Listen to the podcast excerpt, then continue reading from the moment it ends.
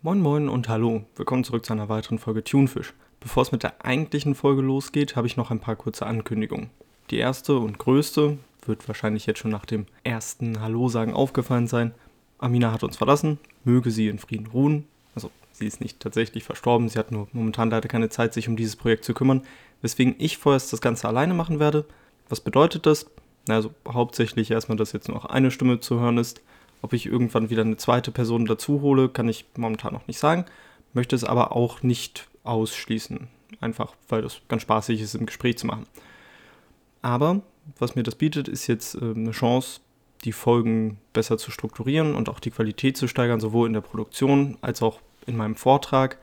Geplant war von Anfang an, dass Tunefish alle zwei Wochen erscheinen soll. Das würde ich auch so beibehalten wollen. Dadurch, dass ich die Folgen jetzt allerdings alleine vorbereite, werden sie wahrscheinlich kürzer als die erste es war.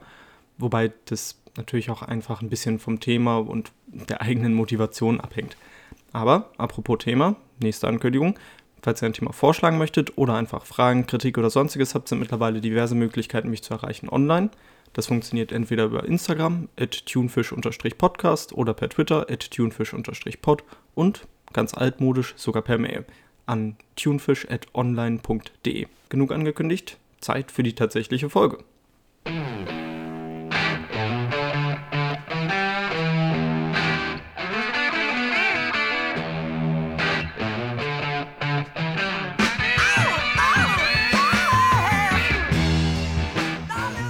Manchmal gibt es einfach so Songs, die sich am Anfang einer Platte richtig anhören.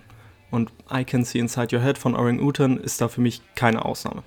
Der Track ist der erste auf dem selbstbetitelten Debütalbum und die paar Takte reichen schon aus, um zu erkennen, dass es sich hierbei um eine Rockband aus den frühen 70ern handelt. 1971, genauer gesagt, wurde das Album in den USA von dem Label Bay Records veröffentlicht und seitdem gab es laut Discogs sieben weitere Veröffentlichungen, Pressung für Promotionszwecke nicht eingerechnet. An sich eine sehr kleine Zahl, wenn man sie mit den Rocklegenden der 70ern vergleicht, bei denen einzelne Alben in über 100 Varianten weltweit veröffentlicht wurden. Woran lag also dieser an Nummern gemessene Misserfolg? War die Musik einfach nicht so gut? Ich meine, das ist natürlich sehr vom eigenen Geschmack wieder abhängig, aber ich würde sagen, auch nicht schlechter als die Erstlingswerke einiger Bands, die heutzutage als große Rockhelden gesehen werden. Dann also schlechtes Marketing. Wahrscheinlich wäre ja auch nicht das erste Mal, aber eventuell hat auch die Tatsache, dass die Band nie existierte, etwas damit zu tun. Also offensichtlich existierte eine Band, die dieses Album eingespielt hat, denn in den 70ern waren algorithmenbasierte und von KI komponierte Songs wohl noch eher Zukunftsmusik, aber die Gruppe hinter diesem Album nannte sich nie Orang-Utan und hat die USA nie betreten, auch wenn die exklusiv dort erfolgte Veröffentlichung einen anderen Eindruck macht. Tatsächlich stammt die Musik von einer Gruppe namens Hunter, die sich in den späten 60ern in London gründete.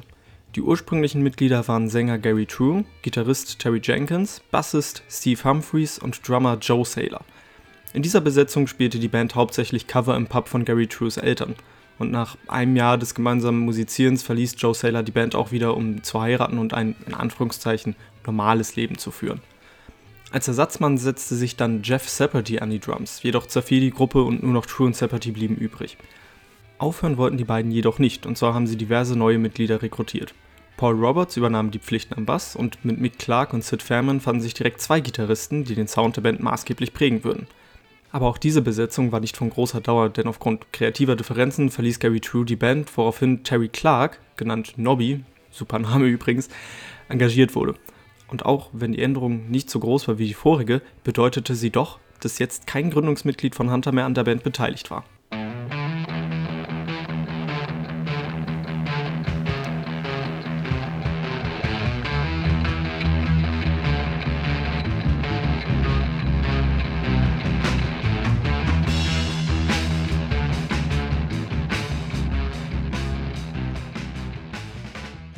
In dieser finalen Besetzung konzentrierte sich die Band jetzt vollkommen auf originelles Songmaterial, wobei Jeff Saperty als eine Art Katalysator in der Band fungierte, da er auch der einzige von ihnen war, der schon etwas mehr Erfahrung im Songwriting hatte. Wobei Erfahrung hier vielleicht auch relativ zu sehen ist, da die Band als Ganzes sehr jung war. Der Altersdurchschnitt lag irgendwo zwischen 19 und 20 Jahren.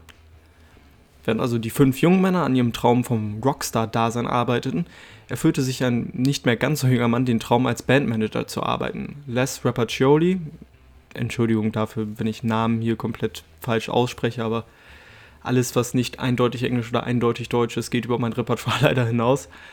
Les Rapaccioli war ein Kleinunternehmer aus London, der sein Glück in der Musikindustrie versuchen wollte. Während also die Band fleißig am Spielen und Schreiben war, versuchte Rapaccioli neue Möglichkeiten für seine jetzt Schützlinge aufzutun. Man kann sich also nur vorstellen, wie zufrieden er war, als er jemanden gefunden hatte, der versprach, die Band ins Studio zu bringen und ihre Musik für alle Ewigkeiten auf Vinyl festhalten zu können.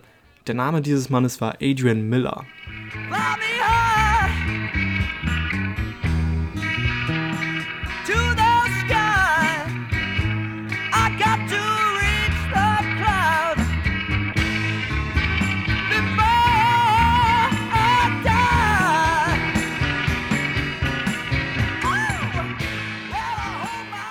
Miller war nun also der Mensch, der die Träume der jungen Musiker in Erfüllung gehen lassen sollte.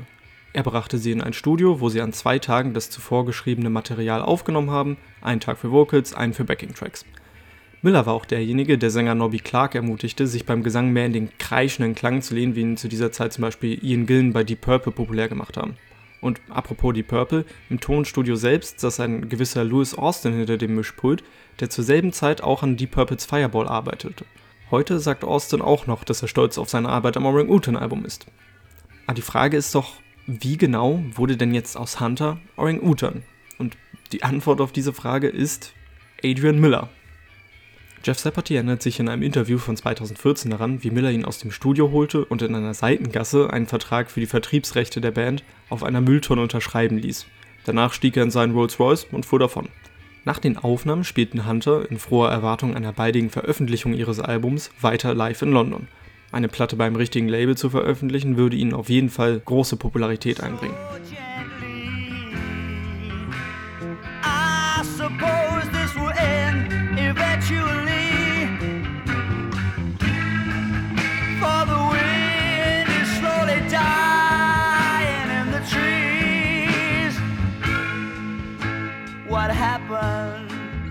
Die Euphorie aber verflog schnell.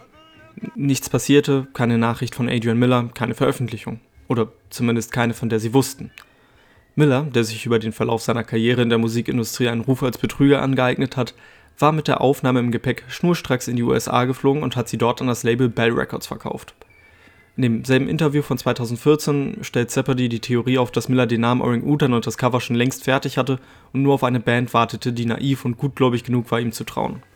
Dass das Album tatsächlich veröffentlicht wurde, bekamen die Bandmitglieder erst einige Jahre später durch einen Kontakt von Bassist Paul Roberts mit, aber zu diesem Zeitpunkt existierte Hunter schon gar nicht mehr. Alle Beteiligten waren niedergeschlagen und desillusioniert von der Musikindustrie.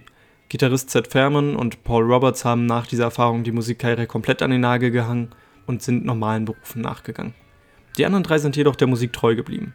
Nobby Clark gründete die Band Holy Mackerel, in der auch Mick Clark zwischenzeitlich spielte, Mick Clark wiederum hat in den nächsten Jahren viele Stationen durchlaufen, unter anderem mit den Les Humphreys Singers und auch mit Chuck Berrys Band. Am aktivsten war aber wahrscheinlich Jeff Saperty, dessen größter Erfolg mit Boys Don't Cry in Form des Songs I Wanna Be a Cowboy kam. Seit der Veröffentlichung ihres Albums 1971 hat allerdings keiner der Hunter- bzw. Orang-Utan-Musiker jemals auch nur einen Cent aus den Verkäufen ihrer Musik erhalten. Allerdings wurde 2014 mit Einverständnis der Band eine von Jeff Saperty neu gemischte Version auf dem Sommerlabel veröffentlicht – dieser Version lag auch ein Insert bei mit der, sagen wir mal, interessanten Entstehungsgeschichte der Musik. Und das war es im Endeffekt auch schon für Orang Utan. Was bleibt also von der Band übrig? Ein Album und die interessante Geschichte dahinter, viel mehr leider nicht. Es war eine Band voller talentierter Musiker, die nie wirklich die Beachtung bekommen haben, die sie meiner Meinung nach verdient hätten. Etwas, was man wahrscheinlich über viele Musiker sagen kann und etwas, was ich auch bestimmt noch häufiger sagen werde. Aber ich meine es auch tatsächlich so. Wenn man sich die Musik heute anhört, kann man, denke ich, nicht sagen, dass die Band schlechter als ihre erfolgreicheren Zeitgenossen war. Das nötige musikalische Talent für einen Durchbruch in den Mainstream wäre auf jeden Fall da gewesen. Und während Hunter mit ihrem Songwriting das Rad nicht neu erfunden haben, haben sie es doch geschafft, ein mehr als beachtliches Debütalbum auf die Beine zu stellen. Leider können wir nur spekulieren, was aus der Band geworden wäre, hätten sie Adrian Miller nie getroffen.